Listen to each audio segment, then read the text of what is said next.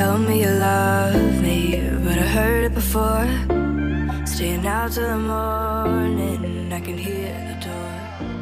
Hola, ¿cómo están?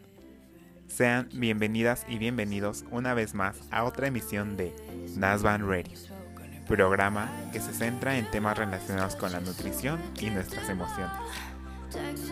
Mi nombre es Ángel, soy quien te acompañará a lo largo del programa y aquí comenzamos.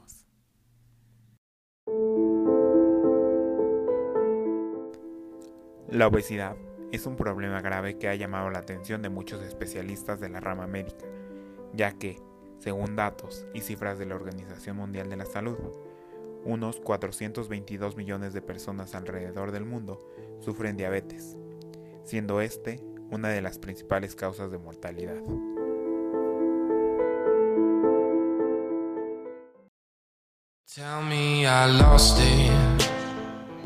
El sobrepeso y la obesidad son padecimientos caracterizados por el exceso de tejido adiposo en el organismo, es decir, que el índice de masa corporal rebasa los límites de lo que se denomina normal.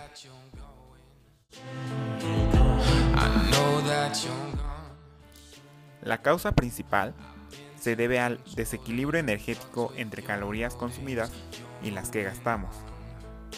Para entender mejor este concepto, lo ejemplificaré con la siguiente analogía. Para que una planta crezca, necesita una determinada cantidad de agua. Si se le echa menos, se secará. Pero por el otro lado, si se le echa de más, se pudrirá. Algo similar pasa con nosotros los seres humanos.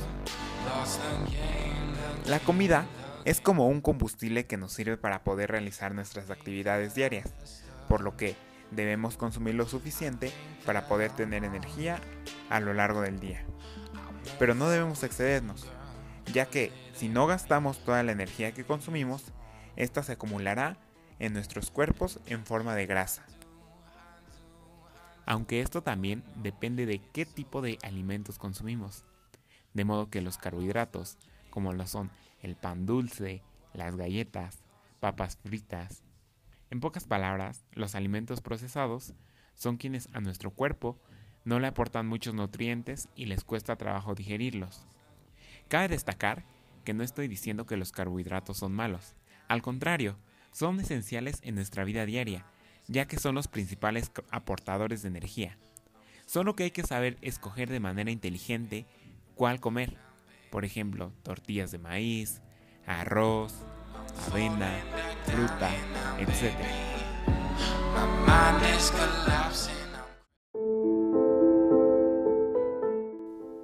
Es importante tratar estos temas, ya que si una persona se encuentra con alguna de estas condiciones, está en un momento de suma importancia, ya que aún puede prevenir el cuidado de su salud, puesto que en el peor de los casos, una persona que no se cuida puede agravarse y enfermar de diabetes. Recordemos que la diabetes es una enfermedad caracterizada por los altos niveles de azúcar en la sangre. Cuando una persona es diagnosticada con diabetes, se debe a que su páncreas, quien libera la hormona insulina, misma que ayuda a regular los niveles de azúcar en la sangre, deja de funcionar, dando como resultado que una persona comience a tener cuidados con lo que come y con lo que hace.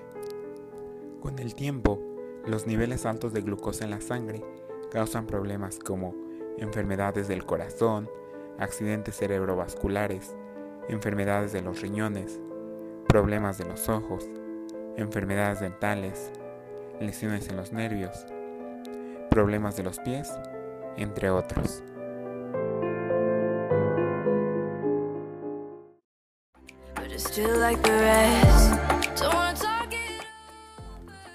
Cambiando de tema, hoy también hablaremos de algo que es muy importante para mí y debería ser importante para todos.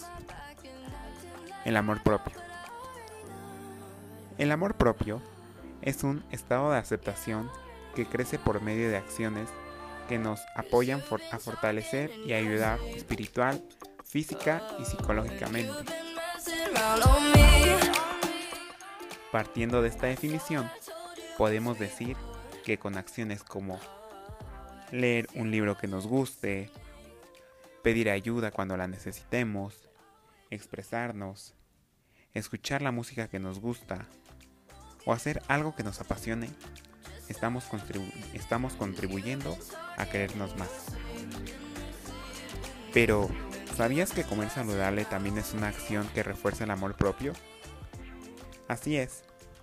Cuando lo haces, estás de cierto modo agradeciéndole a tu cuerpo que estás vivo, que te puedes mover, que puedes bailar. Agradeciéndole por todo lo que te da. Y qué mejor forma que recompensárselo comiendo saludable. Para así él tenga un mejor funcionamiento. Así es como llegamos al final de este episodio y en forma de conclusión me gustaría decir que hay que fomentar el amor propio para vivir mejor con nosotros mismos.